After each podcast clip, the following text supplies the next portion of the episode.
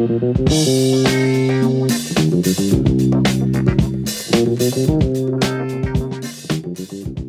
Вернулись, вернулись спустя отсутствие на протяжении четырех месяцев с новым выпуском подкаста «Похоже, я фотограф». Это второй сезон, его для вас ведут, как обычно, три человека. Я Андрей Барышников. Я Георгий Джей, и это я виноват, что у нас не было четыре месяца. И я Иван Водченко. Я вообще ни в чем не виноват. Я просто...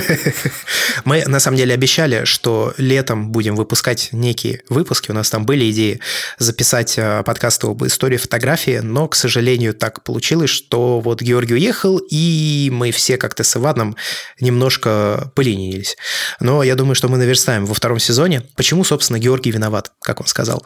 Улетал по работе на Алтай в геологическую экспедицию. И там он снимал на 4 камеры, вывез оттуда кучу опыта, как личного, так и фотографического в том числе. Вот о личном опыте Георгий рассказал в своем блоге gj.pictures. Я приложу ссылку в описании к подкасту, сходите, почитайте, там интересно достаточно. И много, кстати, так что будьте готовы добавлять это в закладочки или там в какие-нибудь сервисы для после чтения, типа Instapaper, может быть, список чтения в Safari, если вы пользуетесь Apple техникой. Но, Георгий, что по поводу камер у тебя было с собой? Не то чтобы я прям много опыта нового вывез, скорее дополнил весь свой предыдущий. Ну, вкратце, я снимал следующими устройствами. Это был Nikon D600, парам-парам-пам, а не D850. Это был FAT, который мне Андрей просто, ну сказать, впихнул в дорогу. Это был iPhone 7. И это был DJI Mavic 2 Pro. И о каждой камере, в принципе, есть что рассказать, потому что она открылась, каждая из них для меня по-новому. У меня главный вопрос, почему D600, а не D850? Ты же говорил, что тебе D850 передадут э, с одной из последующих подачек, или как это правильно говорить, передачек? Ну, по совокупности. Во-первых, я увидел, в каких условиях придется носить D600, камеру, в принципе, и решил, что новую камеру я не хочу таскать по таким условиям. Ничего, пусть еще немножко полежит, попортится в Москве, и тогда, когда уже ее уходит, уходит здесь, можно будет ее как бы и там понасиловать. Вот, это первый момент. Второй момент, он нужен был моей жене ну, здесь, в городе. И третий момент, просто особо оказии не было, на самом деле, чтобы передать камеры. И ее очень-очень долго чинили. Большой привет сервис-центру Nikon. Они ремонтировали мне как по профессиональной сервисной программе NPS. Эту камеру, по-моему, где-то месяца полтора или два. Если не считаю, что это нормально, большой им привет. Ну, то есть, типа дней 60. Ну, короче, дофига, да. То есть, я ее разбил где-то за дней 5 до отъезда, да, и где-то в середине лета они ее починили. И разбил ты ее из-за клипсы Peak Design.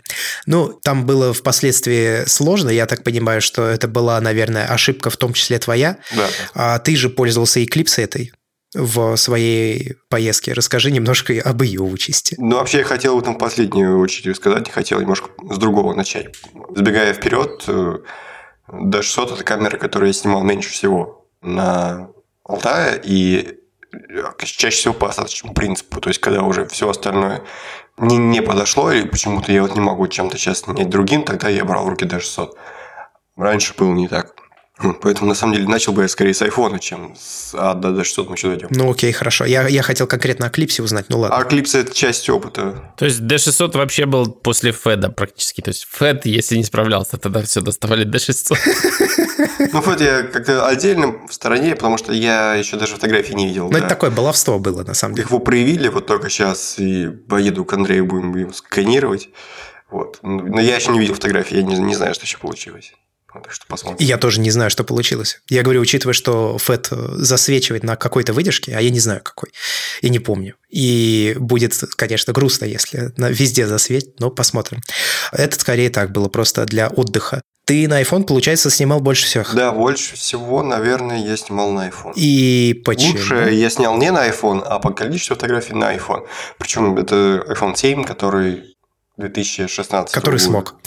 Да, я его в шоу-ноутах написал, не в шоу-ноутах, а в нашем в плане написал как iPhone 7, который смог, потому что тем же iPhone я снимал и год назад Чукотки, и тогда у меня не было впечатления, что он мне заменяет камеру полноценно.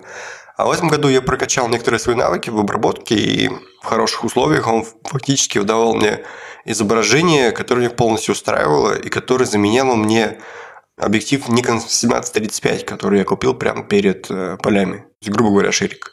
я э, освоил технику склейки панорам. То есть я раньше панорамы никогда не сшивал и ну, считал, что просто типа, баловство и спецэффект. А в этом году я поступал следующим образом. Я снимал вертикально, делал 4 RAW изображения в программе Highlight и далее конвертировал в ну, либо в Lightroom, либо в RPP и сшивал в программе AutoPanoGiga. Затем у меня получалось изображение высокого качества, просто потому что из четырех склеенных изображений получается больше решение, как бы широкий угол, и вот у тебя картинка, которую никто не, не поймет по ней, что она какая-то полученное с устройства не специализированного фотографического. Слушай, а вот получается, что ты говоришь, ты шивал изображение, это значит, нужно было очень четко отмерить, да, какие куски отдельные ты снимаешь, чтобы они друг с другом склеивались. Ну, мы живем в 2019 году, поэтому хороший софт, в принципе, я вообще никак не измерял ничего, просто это тыс-тыс-тыс-тыс-тыс машинным хлестом. Вот, и все. И оно все прекрасно шивалось. Ну, нахлест. Да, это, эта сортина, она достаточно хорошо делает склейки. Ну, если ты, конечно, не, когда вот ты делаешь вот эти вот четыре нахлеста, не делаешь промежутки между всем этим, знаешь, такими пару пропустил кадров, сделал там, не, ну, короче, понимаешь, как надо отмерять это, то плюс-минус небольшие погрешности, по-моему, очень нормально выравнивает. Ну, там, конечно, придется сделать кроп как некий, но в целом, да, я тоже так часто делаю. Причем кроп я делаю в обратную сторону иногда. То есть полагался на нейронки, когда в фотошопе фотографии кадрировал, я кадрировал иногда в плюс, и вот эти пустые области закрашивал контент aware, который сейчас э, очень хорошо работает в фотошопе. И он мне, в общем, дорисовал, там недостаточно куски не были, еще чего-нибудь, там, где ничего страшного, можно поколдовать фотошопом, там траву какую-нибудь дорисовать. Вполне, вполне хорошо. Ну и что ты можешь рассказать, соответственно, об айфоне спустя вот это время, 4 месяца с ним? Какие впечатления? Ну, оказывается, даже седьмого iPhone достаточно для того, чтобы снимать широким углом. И я взял с собой клипсу для камеры, и это самое удобное, что я использовал для того, чтобы носить камеру с собой. Я много разных перепробовал примочек, сумочек и прочего. Реально лучше всего, конечно, носить с собой вот именно таким образом. То есть цепляется так клипс на ремень. В этот клипс вставляется камера, и это максимально необременительно. С iPhone, конечно, лучше при этом. То есть я вот эту камеру, например, что там, где я работал, очень-очень плохая проходимость. Вот представьте себе ужасную проходимость, и вот, скорее всего, она будет еще несколько раз хуже. Потому что такого сочетания рельефа, кустов, э, травы и прочих радостей я лично никогда не видел. И поэтому даже хорошо закрепленная, удачно закрепленная камера э, все равно цеплялась за все подряд. Еще сзади рюкзак очень тяжело висит. И я носил с собой в этом году маршруты непосредственно, камеру раз наверное, ну, в общем, это несколько раз, это вот в таком порядке. Это не десятки.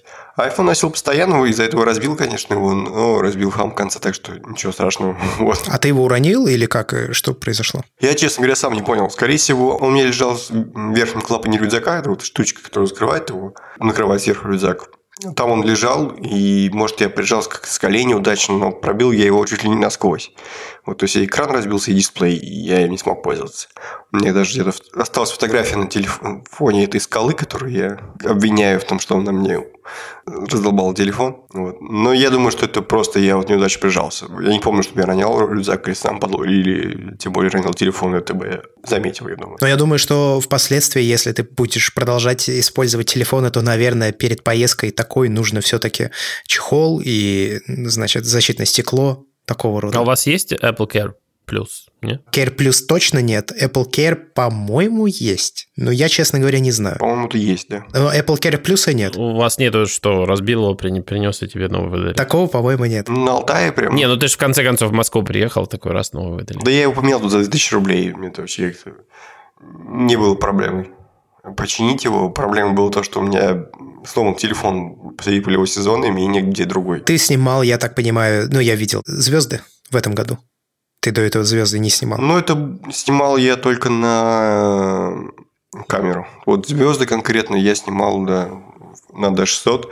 И то D600 на самом деле маловат для звезд, как я понял, потому что ну, сенсор шумел поменьше. Вот. Ну, это так, я просто хотел освоить новые какие-то виды съемок, в частности, вот и звезды. Я изучил панорамы, как работают, э, изучал как раз как работают звезды. С первого раза не получалось ни то, ни то, потом втянулся, и вот видишь, оказалось, что панорамы мне больше оказались нужны э, на айфоне. Вот, полезное применение. И мне даже интересно самому, э, стоит ли брать следующий сезон что-то вообще кроме телевика, или и брать ли камеру вообще в принципе, потому что вот сейчас я взял iPhone 11 Pro, и мне кажется, что его, ну, заковать какой-нибудь реально такой суперзащищенный чехол, и вполне достаточно будет. Ну, по крайней мере, в прошлом году я снимал без телевика, потому что в первом же маршруте его сломал. И у меня весь сезон был только 2470. 2470 – это те фокусные расстояния, которые на айфоне, в принципе, покрыты все. И возникает вопрос, если можно снимать в RAW на айфоне, и разницы особо не видно. И плюс есть теперь продвинуты всякие режимы ночной съемки. Я, кстати, не знаю, как выглядит. Э, можно ли на 11 iPhone снимать звезды? Ты им пробовал? Ты читал? Я знаю точно, что ты можешь поставить его на штатив, и тогда он э, позволит тебе повышать выдержку. Когда ты снимаешь с рук, максимум 10 секунд. Но когда ты поставишь его на штатив, он определяет, что отсутствует микротремор рук, и значит, что он стоит на какой-то твердой поверхности, вероятно, штативе. И тогда он э, меняет алгоритм а, длинной выдержки, потому что длинная выдержка, когда делается с рук, там на самом деле нет фотографий с длинной выдержкой. Там есть э, несколько фотографий чуть-чуть которые держатся подольше, открытые, да, а остальные делаются обычные снимки, после чего все это совмещается вместе, и у тебя получается кадр.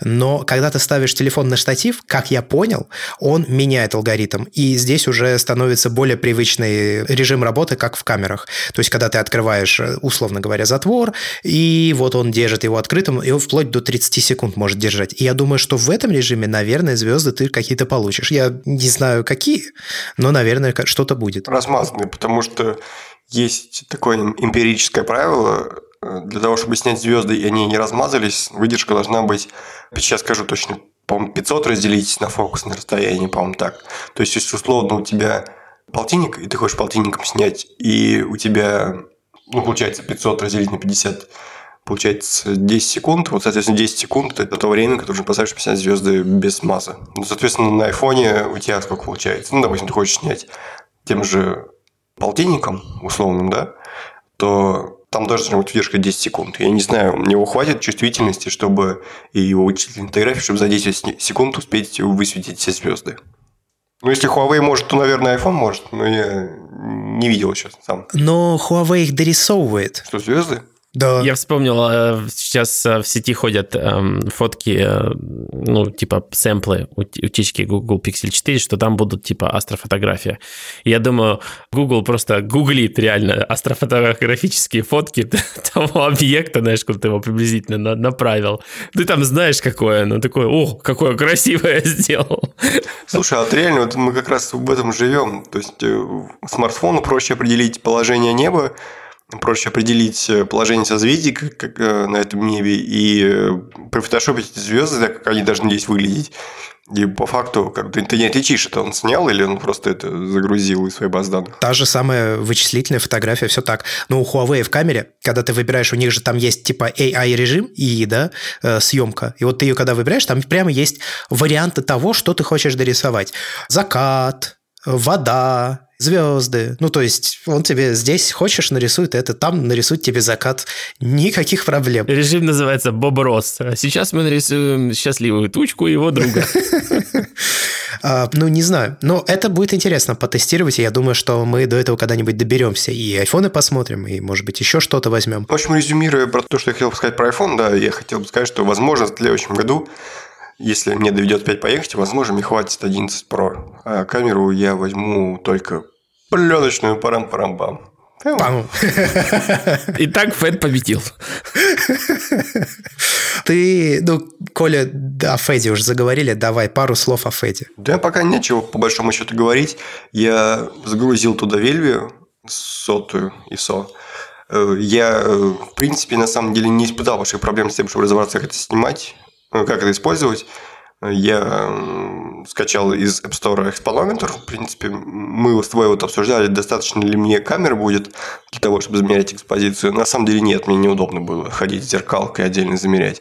И я когда ходил по городу, я, в котором мы находились, я ходил с Фэдом чаще. Ну, просто... Приложение пользовался. Я пользовался приложением, да, просто замерял экспозицию, выставлял камеру, и что мне нравилось, что на нее, конечно, не реагирует практически на пленочную камеру, ну, либо реагирует типа как на фрика, а не как на уличного фотографа. Даже на телефоны стали уже так посматривать, и типа, ты что снимаешь. А вот с Фэдом почему-то не так. Все таким с умилением расплывающими. Ой, господи, их еще до, до сих пор выпускают, там их еще кто-то кто использует, а где ты будешь проявлять. Я, кстати, пытался там где-то в тех местах, где я был. Я был в Ридере и Усть-Каменогорске, это восточный Казахстан. Пытался найти место, где можно пленку проявить, посмотреть. И сказали, вы что, молодой человек, Успокойтесь. Нам нужен срочно мерчендайз. Нам нужны футболки, похожие на фотограф. Я возьму это предложение на рассмотрение, и, возможно, мы что-нибудь с этим тоже сделаем. Я тем временем разжился спотметром, ну, то есть спотметр может быть и телефон, но на телефоне это не так удобно работать, потому что он показывает тебе конкретное значение, которое, как он считает, это оптимальное. Но он не показывает тебе спектр значений. Короче, я разжился Pentax спотметр 5, аналоговый спотметр. Большая такая ебалдень, честно говоря. Похоже на пистолет. Я бы не стал, наверное, на каком-нибудь митинге его использовать. Мне кажется, это опасно. Но я вообще это лето посвятил эм, изучению более погруженному всей технической составляющей с пленочной фотографии и очень много узнал об экспонометрии. Хочу и вот, собственно, посвятил все лето тому, чтобы подтянуть вот эти навыки. Хочу сказать, что да, спотметр, конечно, решает. Ну, он очень сильно изменил представление о том, что я вижу, насколько это яркое.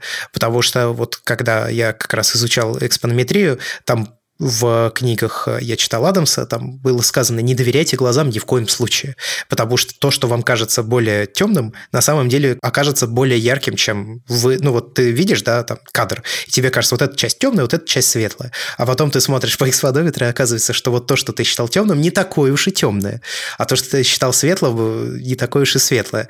Ну, короче, инструментальный подход к замеру экспозиции, это, конечно, true, потому что ты тогда уже можешь, исходя из э, принятых значений, которые ты получил, принимать определенное решение того, как ты хочешь изобразить тот или иной кадр. Скажем так, если до того, как мы ушли на перерыв с подкастом, я приблизительно понимал, что получу, на итоговом кадре, а потом я их забывал, и, в общем, всегда это был небольшой э, сюрприз, то сейчас, в принципе, когда я делаю фотографию, если я не допускаю никаких э, технических ошибок, типа там, я не знаю, смаза, да, или там вот как я сейчас на средний формат начал пробовать снимать, и я до сих пор не, не очень привык к глубине резкости, которая на среднем формате эквивалентна 35 миллиметрам, из-за чего тоже бывают технические ошибки. Но в целом, именно в плане экспозиции, что как будет выглядеть, что как будет отрисовано, где где детали будут сохранены, где они не будут сохранены и так далее, и так далее, и так далее спустя все эти новые приобретенные знания, не ощущается как какое-то гадание на кофейной гуще. В принципе, сразу понимаешь, что будет в результате. Это, наверное, мое большое достижение за вот это лето. Все лето я, в принципе, только этим и занимался. Честно говоря, вот именно сам процесс, если я не знаю, что получилось на FED, может, что-то великое, в чем я сомневаюсь, но вот сам процесс на съемке на пленке, честно говоря, мне не очень понравился. Мне не понравилось то, что я не могу 4 месяца посмотреть, что я снял. Я представляю, как мне было бы лень заморачиваться с перезарядкой этих пленок и всем остальным. И э, дорого вообще так-то. Вельвия стоила полторы тысячи. Я понимаю, что есть более дешевые, да. Вели – это дорогая пленка, да. Ну и как-то в целом общее, общее впечатление от работы с пленкой, что это скорее баловство. Ну, посмотрим, может, если я реально что-то невероятное снял. Будет интересно сравнить с тем, что я э, наобрабатывал потому что я в этом году немножко сменил workflow. Да, у меня сейчас ощущение школы, когда все рассказывают, как я провел лето, и выступают вот такие вот отличники, все такие хорошо, такие молодец, садись, и, и, и как бы идет ко мне дело, а я все лето бегал с пацанами в ножички играл и по картошку запекал, рассказать нечего. Ножнички играл? Что это такое? Ножички. А, ножички, да, я понял. Нет, я просто ножички, да, знаю, ножнички не знаю. Думаю, что это за игра такая эротическое.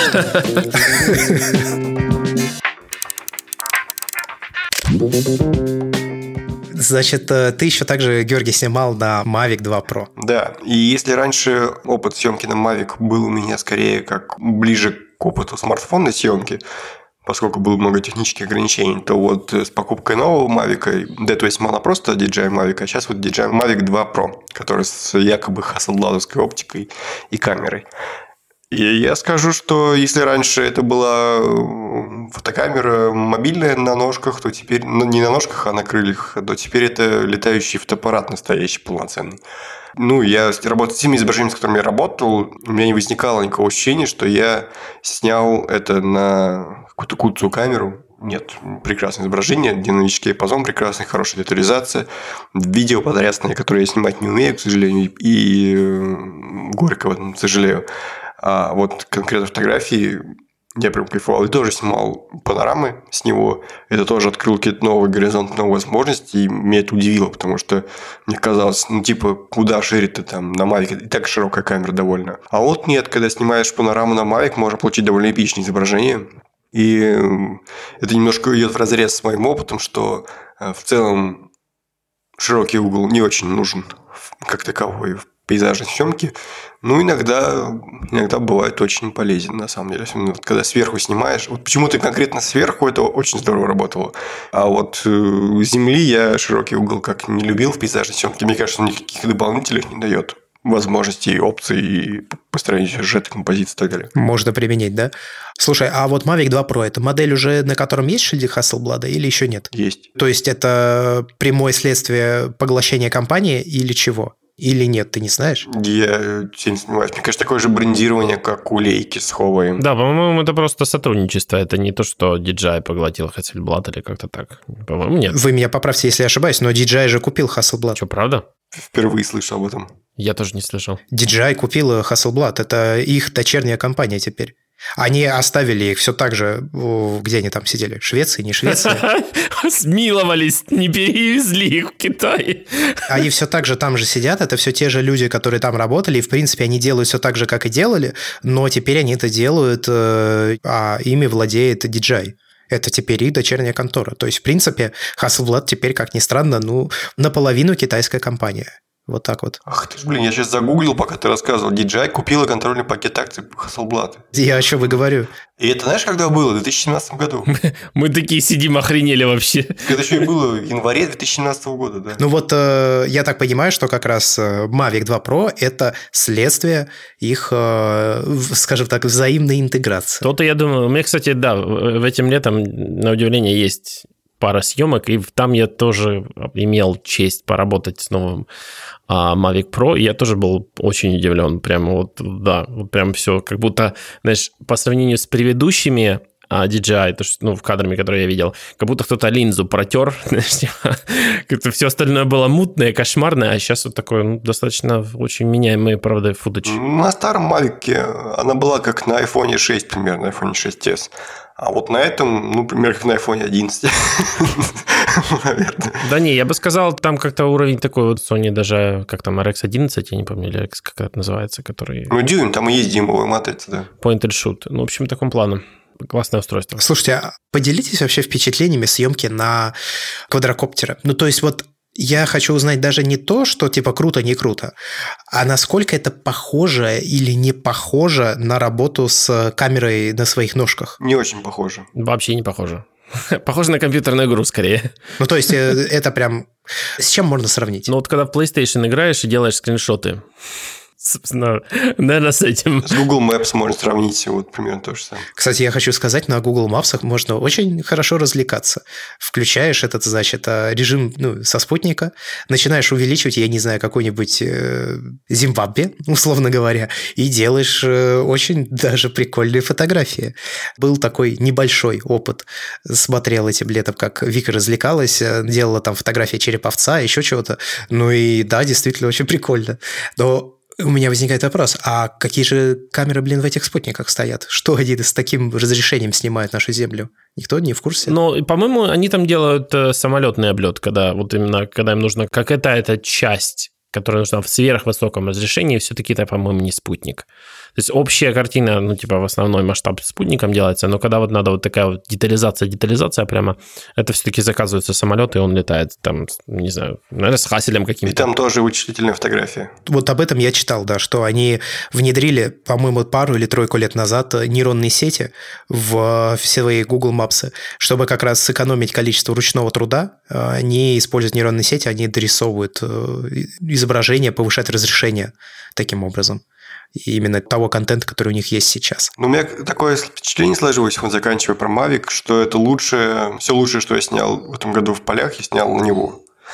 Поскольку Алтай такие места довольно мохнатые в плане растительности, иной раз, ну, просто ты никак не снимешь. Э, вот был у нас один такой участок Сакмариха, если будете читать, пост мой, обратите внимание.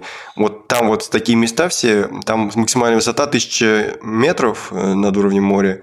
И за те 2-3 недели, которые я там работал, я сам участок целиком увидел всего один раз. То есть я вылез на место, где вот более-менее разряженный лес, где такая небольшая скала, и вот там вот я впервые увидел, где я вообще работаю. То есть сверху. А все остальное время это был для тебя какой-то лес, лес, лес, лес. Да, вот примерно так. Кусты, лес, кусты, лес. И ты просто не представляешь вообще, где ты, далеко ли там до ручья ближайшего. И в этом плане, конечно, дрон и по работе очень здорово помогал, и в плане съемки, потому что кучу фотографий я снял только благодаря нему. Иначе никак я бы это не увидел никак иначе. Так что в этом году чисто фотографический опыт мой сильно был расширен. В прошлом году скорее так для баловства, типа, смотрите, могу еще и э, с дрона снять, потому что я часто там залезал наверх, на Чукотке растительностью не очень, и видно все было прекрасно. А вот э, в этом году, да, это был фактически безальтернативный вариант. Не, говорю, все лучшее, что я снял, это было на Mavic. По поводу леса, кстати, хочу добавить. Я этим летом поставил перед собой, скажем, ну, я это называю для красоты проектом. На самом деле, это никакой не проект, это просто некое прикладное упражнение по как раз наработке вот тех навыков, о которых я говорил. Я на протяжении нескольких месяцев ходил в ближайший лес, тут неподалеку, и снимал, в общем, фотографии. Я ходил по одному и тому же плюс-минус маршруту, по крайней мере, такова была изначальная задумка, чтобы меня задолбал этот маршрут, и я начал снимать на нем что-то такое, на что раньше я не смотрел. И первые, наверное, месяца полтора это работало, но впоследствии меня задолбал этот маршрут, и я такой подумал, хм, а что если я сейчас пойду не по тропинке, ну, потому что всегда ходил по уже заранее протаренным тропинкам, да, где всегда ходят люди. И что если я сверну, ну, просто в какие-нибудь кусты и пойду куда-нибудь в лес. И я хочу сказать, что самые лучшие кадры, которые я там сделал, это было как раз вот, когда я позволил себе немножко потеряться. Вот хотел всем посоветовать немножко потеряться. Так вот, почему я говорю именно потеряться? Ты сейчас упомянул, что я вот увидел, где я вообще нахожусь и что, на каком участке я работаю только один раз за весь сезон. И я тебя прекрасно понимаю, потому что когда я выбрался в этот самый лес, не по тропинке, там я попал в место, где еще не работает э, мобильный интернет, и, соответственно, я, у меня нет никакой навигации, потому что я не сохранял карты, ничего такое в офлайн. И в какой-то момент я когда, значит, ну уже все, уже все, отснял пленку, отснял вторую, думаю, надо выходить. И я начинаю идти и такой, ага, так, я шел в этом направлении, значит, и я слышу, знаете, там, я же не в какой-то вообще глуши нахожусь. Там типа дорога слышна, еще что-то. Вроде иду на шум дороги. И вроде иду в том, ну, в направлении противоположном тому, от которого пришел. И спустя, наверное, минут 20 я возвращаюсь на то же место, где был 20 минут назад. Я смотрю и думаю, так, как это произошло. Вот здесь уже началась немного паника, честно говоря. Но в результате я выбрался, и забегая вперед, скажу, что терялся я, наверное, суммарно раз 8 за это лето. Но если первый раз было страшно, то все последующие я понимал, что, конечно, я выберусь, там теряться негде. И тем не менее, даже в небольшом вот таком э, лесочке, как оказалось, можно заплутать. Вот такое наблюдение. Может быть, не совсем относящееся к фотографии, но тем не менее. Кстати, я хотел спросить, а как вы там в условиях Алтая заряжали дронов? Там же достаточно обстоятельные батареи. Генераторы. Там же много чего надо заряжать. Не только дроны. Дрон – это моя прихоть практически. Я в прошлом году впервые показал как бы своему руководству и себе в том числе, как можно применять дроны в работе. Вот. И в этом году мы купили еще один, потому что дрон показал себя замечательным. Мы очень упростили логистику благодаря ним. Вот. И особенно это когда вот лесов много, вручает замечательно. Но дрон это не единственное, что нам приходится заряжать. В этом году ходили с эм, планшетами Samsung. Я помню, Андрей говорил в каком-то бердикасте, типа, напишите мне или по, самое, позвоните, еще что-нибудь скажите, если вдруг э, кто-то пользуется планшетами Samsung, типа, есть ли реально такие люди. Вот я человек, который пользуется планшетом Samsung, пользовался 4 месяца, и у нас там были все наши программы геологические называется Аргиз коллектор. Мы ходили, собирали, записывали все данные, описывали пробы и так далее. Вот. То есть планшет надо было заряжать. Плюс, э, что еще? Ну, телефоны. Телефоны не особенно нужны, а вот э, спутниковые телефоны, вот да, вот их. Ну, он обычно один на отряд и довольно медленно разряжается. Ну, много чего заряжается. В принципе, доходит до того, что когда есть э, нормальный генератор бензиновый или там солярный, то можно там даже чайник ставить электрический, а не на костре готовить или там на печке или, или на газу. Вот, так что, ну, без электричества сейчас поля не ездят, короче. Скажу так. По поводу D600. Мы все-таки, наверное, сейчас до нее добрались. Добрались, да. Да. Так вот, снимал я по остаточному принципу, вот именно потому, что чаще всего под рукой была не она, она чаще всего лежала у меня сложенной в моем Glorious Wandered, рюкзаке, о котором я рассказывал в одном из выпусков. И, блин, я прям полюбил его с новой силой, в этот рюкзак. Он мне очень-очень нравился в полях. То есть, он так хорошо все в себе содержал. Он так легко чистился от всего того, что на него налипало там в полевых условиях. Он был настолько удобен в плане хранения в нем техники и того, что насколько просто там найти что-то. И, в общем, я очень доволен остался тем, как с Вандером этим съездил в поля. Так вот, этот D600 лежал там довольно долго. И, во-первых, как она вообще после D850? Ужасно. Я думал, будет гораздо проще. То есть я думал, типа, ну, поснимаю на камеру, которую я снимал 6 лет, наверное, я не сильно пострадаю от этого, тем более там особенно фокусироваться быстро не нужно будет на чем-то, там не нужно будет сверхвысокое разрешение, и переживу. Я, конечно, пережил, но я понимаю, что есть вот несколько фотографий, которые я снял бы гораздо лучше на D850. То у меня снимок, где мальчик светит фонариком в сторону леса, и поскольку он светит перед собой, он, у него такой остается силуэт его на фоне как раз этого фонарика. И я понимаю, насколько бы лучше снял на D850, потому что я бы хотя бы тупо сфокусироваться смог на этом мальчике. На D600 это было вообще невозможно. Я фактически слепую пытался навестись. Ну и в целом все ночные съемки, астросъемки. Я привык на Чукотке к полярному дню, и что там, в общем, это не фактор. А оказалось, что когда у тебя ночь полноценная, такая южная, там, где я работал, это примерно Шартаминска, в общем, нормально нужна камера. То есть даунгрейд ощущается сильнее, чем апгрейд? Я, в принципе, давно понимал и чувствовал, но лишнее подтверждение тому было очень впечатляющим, потому что я уже вернувшись в Москву, когда взял руки до 850, и, блин, аж кайфанул того, как, насколько она быстро работает, насколько там все, все идеально, шустро, цепко и так далее. По самому качеству изображения не было. Я, кстати, не помню, у нас политика партии вообще какая? Гир имеет значение или нет? Я не помню, что мы продавали в первом сезоне, какую тему? Ну, я уже давно формулирую это так, что хорошая э, камера влияет на количество отснятых снимков, а не на качество их. Ну, то есть, в первую очередь, ты просто снимешь больше, чем они лучше, вот так скажем. А, нормально. Но я воспринимаю таким образом, что каждая камера – это определенный инструмент. И вопрос в том, умеешь ли ты реализовывать потенциал этого инструмента или нет.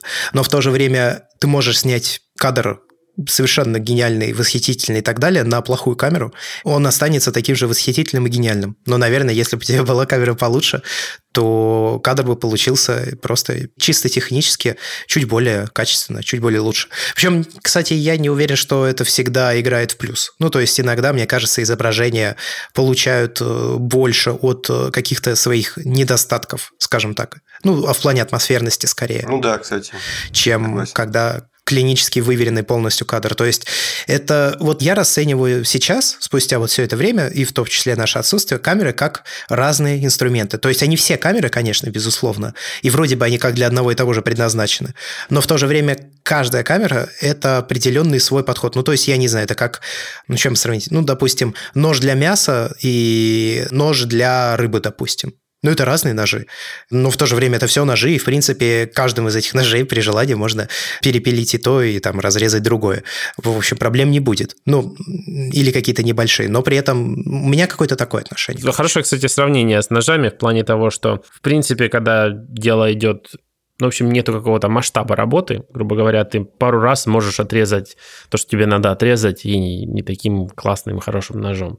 Но если мы говорим о каком-то процессе, о котором ты сам должен получать удовольствие, который должен получаться более-менее последовательно и все время выдавать одну и ту же планку а, качества, то, наверное, да, тут никак не обойтись без специализированных инструментов, и каждая камера просто специализированный инструмент. Ну, в общем, дальше что было туповато.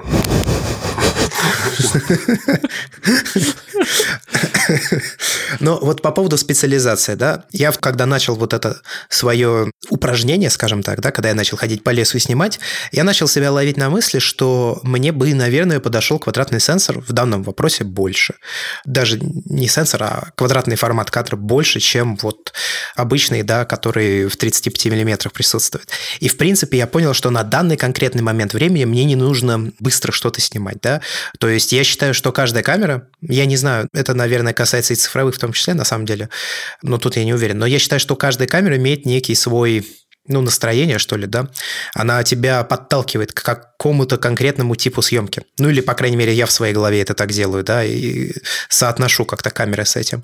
И в результате я взял себе среднеформатную камеру на попробовать. Я решил не вкладывать в это много денег, потому что я не был уверен, что я буду снимать на средний формат, не буду снимать на средний формат. И у меня есть четкое ощущение, что, скажем так, я никогда не сниму на средний формат то, что я, скажем, сниму на лейку. Но в то же время э, на лейку я, может быть, сниму то, что я сниму на средний формат, но не сниму так, как это делает средний формат. Ну, то есть э, среднеформатные камеры, они в целом сами по себе очень-очень медленные. Ну и, соответственно, они подразумевают какую-то размеренную, просчитанную, продуманную съемку. Ну и, соответственно, вот это конкретный вполне сценарий применения. Это какой некий пул да, э, видов фотографии, которые ты можешь их использовать. Но при этом, наверное, если ты очень заморочишься, ты можешь на них и стрит снимать. Но это просто будет неудобно, это будет не оптимально. И вопрос «зачем?» он остается открытым. Ну вот поэтому я как раз и сравниваю их с разными ножами, да. У них разные сферы применения и у них разное настроение, они по-разному побуждают снимать. И в этом плане, кстати, средний формат очень, наверное, был полезен, потому что он дал очень э, серьезную такую перспективу на в целом фотографический процесс. Ну, мне так кажется. Я так для себя подчеркнул. Я чаще с машинами сравниваю. Ну, вот есть Феррари какие-нибудь, которые суперкары, которые на которые похожи, там, условно, D5 Nikon или там такие специализированные камеры, которые ту задачу, которую они решают, они решают очень круто, но как бы ты же не поедешь на Феррари там, в булочную условно. Вот. Есть какие-нибудь условные D850, которые хаммеры. Ты не был в моем городе, в котором я живу. Интересно у тебя город. Там такое, завели Ламборджини Авентадор за пончиками. Но у вас дороги на это позволяют? Ну, во-первых, у нас дороги позволяют. Во-вторых, я живу в китайском районе, который не китайский китайский, как, не знаю, в Индиана Джонс, а такой, который типа богатые китайцы, очень богатые китайцы. Ну, ну, короче, я как бы... Дня у меня не было, чтобы я Ламборджини или Феррари на дороге не был. Потому что можно их не фотографировать. Просто на парковку вышел, можно споткнуться несколько. Повседневность, да, такая? Да, обыденная совершенно. Ну, кстати, Иван же теперь на Тесле. Да. Разъезжает. Можно поздравить за время нашего отсутствия. Я хоть, а, да, ничего, не, в общем-то, не снял, но зато был полностью погружен в электромашины и все дела. Спасибо за поздравление. Вот Тесла, это может сравнить ее с айфоном. Я ее взял в кредит, поэтому можно мне снова, снова начинать любить. Скажи, Иван, вот э, эти сравнения с айфоном, они актуальны? Ну, просто мы приглашали в наш подкаст ребята, они как раз сравнивали с гаджетом. И я ваш подкаст слушал. Ну, то есть это прям стопроцентно, да? Прям апгрейды, апдейты. Вот именно причем iPhone прошлого, вот именно который, когда он только вышел, вот, вот именно вот такой вот он. Классный, у него есть а, такой культ последователей, которые очень в него верят, но при этом у него нет App Store, браузера и тому подобное. И так далее. Да, понятно. Ну, потихоньку доставляют, доставляют. Вот сейчас YouTube дали, слава богу. Подали, так сказать.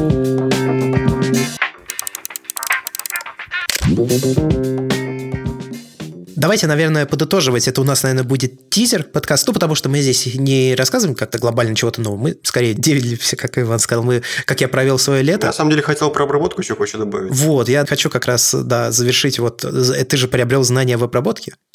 Ну или точнее, ты их применил на практике? Ну, во-первых, я научился, как и ты, этим летом грамотно экспонировать, наконец, на десятом году фотографирования. Я, наконец, понял, как надо. Вот так, чтобы Я очень долго в этом году начинал и забрегал, пытаясь получить то самое изображение, которому я хочу, стандартный вид, которому хочу приводить все изображения в дальнейшем в полях.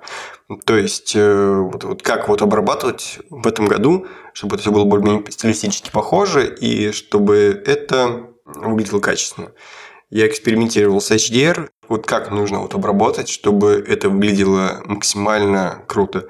И изучая HDR, я более-менее прокачал навыки в экспонометрии, я об этом напишу отдельную статью, и, в принципе, можем поговорить еще отдельно об этом как-нибудь. О, да, об этом можно долго говорить.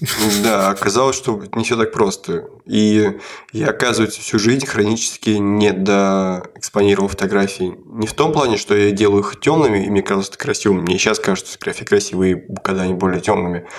А в том плане, что чисто технически в тенях у нас информации меньше, чем в цветах, и если я хочу сделать чистое изображение, то нужно снять его достаточно светлым, а потом уже увести в минус. Просто добиться того, чтобы цвета не были выбиты. Вот. То есть, грубо говоря, прижимать гистограмму вправо. То есть так, чтобы у тебя было максимально светлым изображение, но при этом не было выбитых цветов. Вообще-то это зависит от того, какой у тебя сенсор. Я тоже думал, что это зависит от того, какой сенсор. И раньше из-за этого не досвечивал на Никоне. Оказалось, что сенсор здесь ни при чем. Надо обязательно все равно высвечивать изображение полностью. Просто не доводить до выбитых цветов.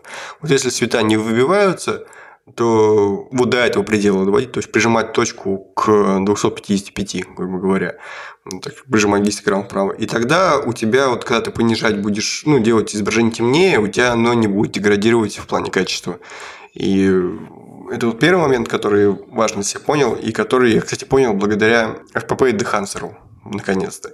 Я время делал светлее изображение в РПП и считал, что это нормально. То есть добавлял там компрессионную экспозицию, обычную экспозицию, а если не добавлять, то мне казалось изображение темным, даже по моим стандартам. Казалось, что я просто не доэкспонировал изображение, надо снимать так, чтобы в РПП не надо было делать изображение светлее. И тогда оно получается гораздо качественнее.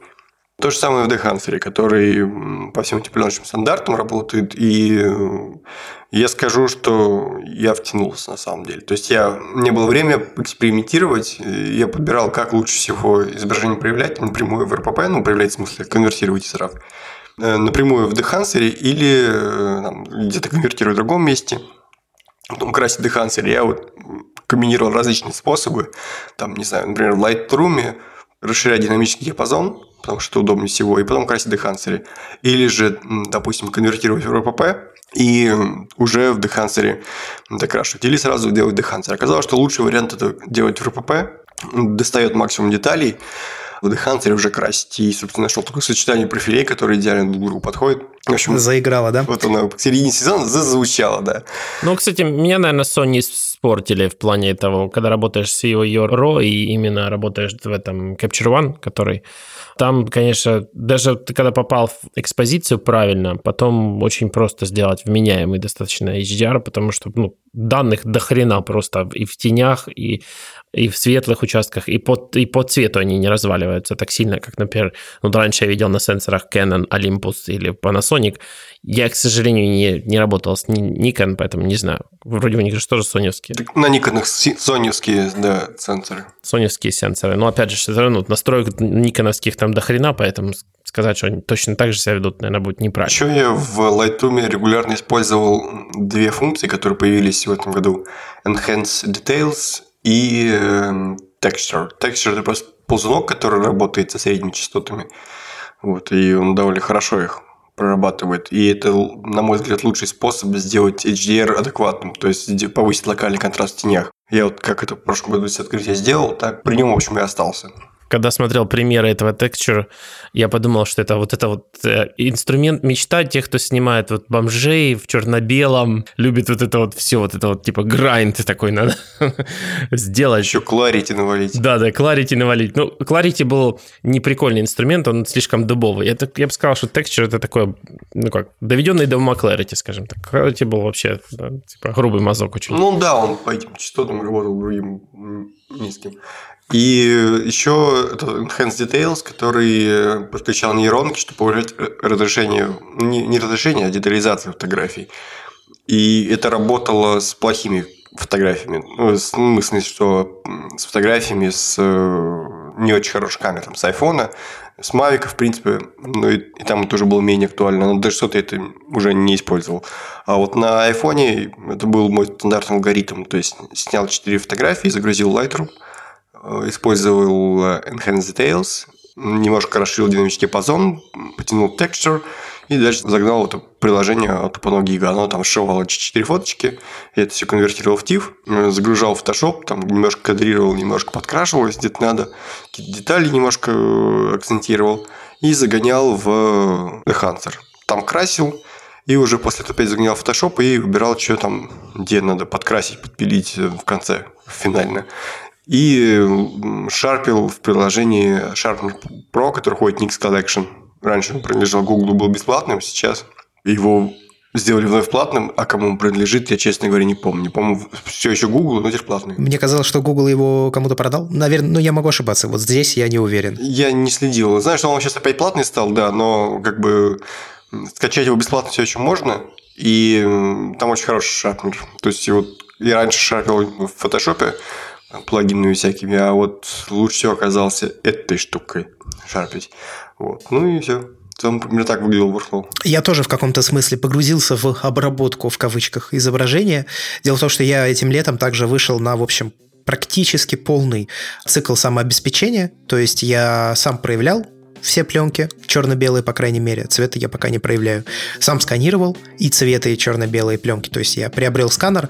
Э, сканер, правда, для, скажем так, продвинутого домашнего использования.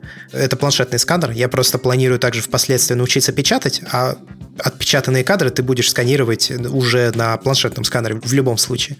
Я решил не тратить э, дополнительную сумму денег, весьма большую, на специальный слайдовый так называемый сканер под пленки, куда ты прям пленку загрузил и, ну, короче, как стоят в мини-лабах. Различные норицу и так далее. Это все очень дорого, и я решил, что, наверное, это будет не востребовано. Я, я лучше разницу в деньгах потрачу на, как это называется, инструмент для печати. Короче, фотография вылетела из головы. Что я могу сказать? Ну, во-первых, э, если вы работаете с черно-белой пленкой, то, конечно, как я, в общем, и говорил в прошлом сезоне, но тогда это было необоснованно, сейчас это уже подкреплено своим опытом, проявлять нужно самостоятельно, потому что вы можете очень сильно менять изображение в зависимости от того, как его проявите. Вы можете влиять на резкость, вы можете влиять на контурную резкость, вы можете влиять на количество зерна и его видимость, вы можете влиять на проработанность деталей в цветах и тенях, вы можете управлять мидтонами. Ну, короче, прям полный спектр того, что вы делаете при помощи кривых, по крайней мере, и еще ряда ползунков в фоторедакторах, все это делается во время проявки. Ну и потом уже начинается этап сканирования, где еще много на что можно влиять, и это, наверное, уже больше касается цветных фотографий. Ну, в ЧБ ты тоже можешь влиять, но там в целом, если ты правильно проэкспонировал и проявил, то ты можешь сделать его светлее, темнее, там, но ты можешь внести и другие изменения, но зачем? Это, как правило, не нужно. Ну, вот как-то так. У тебя, Вань, есть что-то? Не, у меня все. Мне, я же сказал, за это время был в основном погружен в Теслу и всего лишь две съемки снял. Одну был серфинг, виндсерфинг в очень плохих условиях. Меня снова занесло в Украину.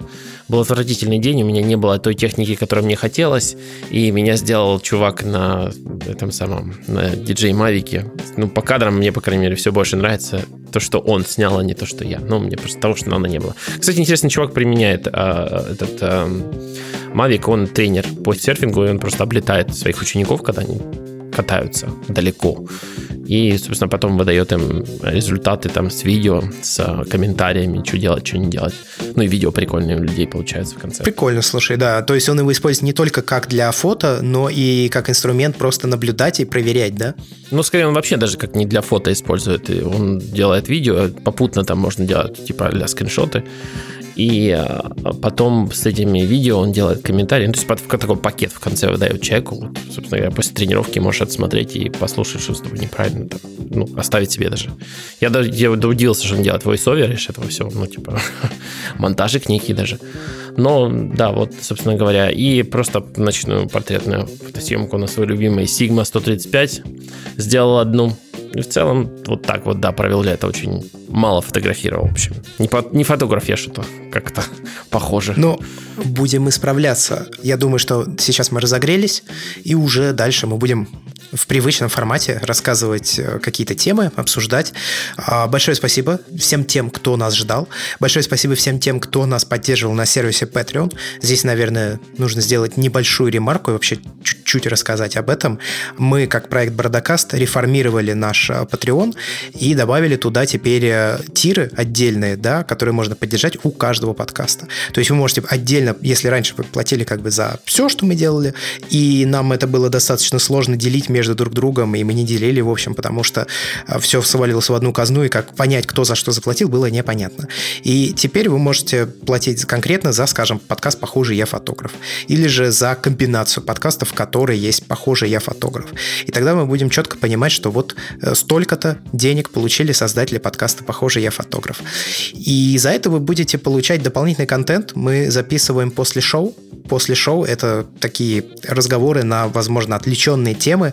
Они могут быть вообще никак не связаны с фотографией, так и связаны с фотографией. Ну, то есть, если вы хотите просто слышать больше каких-то наших э, мыслей, каких-то диалогов и соображений, то вот заходите на сайт patreon.com slash выбирайте интересующий вас тир и поддерживайте наш труд своими деньгами. Что такое тир? Тир э, – план, тариф. Полка. Полка. Я просто не знаю, насколько корректно говорить слово тариф. Но вообще в целом это, наверное, тариф. То есть это определенная расценка. Пакет можно поменять. Пакет услуг. Вот. Можно сказать ну, так. То есть ты, грубо говоря, заходишь на, на Patreon, закидываешь деньги, поддерживаешь ребят, типа говорит, трудитесь, и ты можешь при этом выбрать, какой конкретно подкаст ты... Поддерживаешь. Да, меценатом какого подкаста ты являешься. Там прям написано, типа, после шоу Бердикас, после шоу э, Теория большой бороды, после шоу Бердибилдинг, после шоу Похожий я фотограф, ну и так далее, так далее, так далее. И дальше идут комбинации, то есть есть э, комбинации нескольких подкастов, и, соответственно, ты платишь как бы меньше, как если бы платил за несколько подкастов по отдельности, но, правда, Patreon так не позволяет все равно делать. Вот, поэтому, в общем, заходите, смотрите и поддерживайте. Ну, нам будет очень приятно, также, если вы оставите комментарий в приложении Apple Podcasts и поставите там оценку оценку. Это поможет нам вернуться как можно быстрее в топ. Всем большое спасибо за прослушивание этого нулевого эпизода во втором сезоне, или же тизера. С вами были три человека. Я Андрей Барышников. Я Георгий Дж. Это из-за меня 4 месяца не было подкаста. И я комик Релив, Иван Воченко. До скорых встреч. Пока. Пока. Давайте, ребят.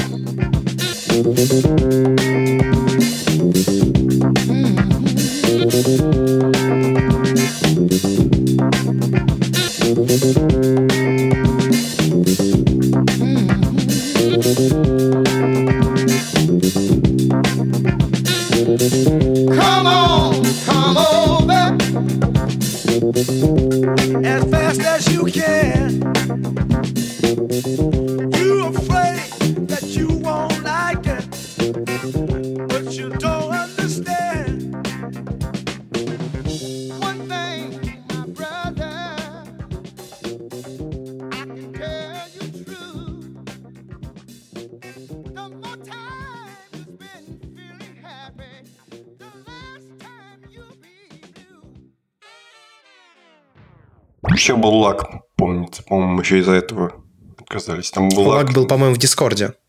Лаг. О, сейчас пошла запись из скайпа, нормально. Справился. Мгм. А ла- ла- лаги, по-моему, были в Дискорде, поэтому мы изначально ушли из него. Мы никак не могли подобрать В оптимальный общем, сервер. надо будет попробовать он- FaceTime, мне кажется, у него... Хотя вот из всего того, что я пробовал, самое высокое качество звонков, знаете, у кого? Даже не у Телеграма, а у WhatsApp.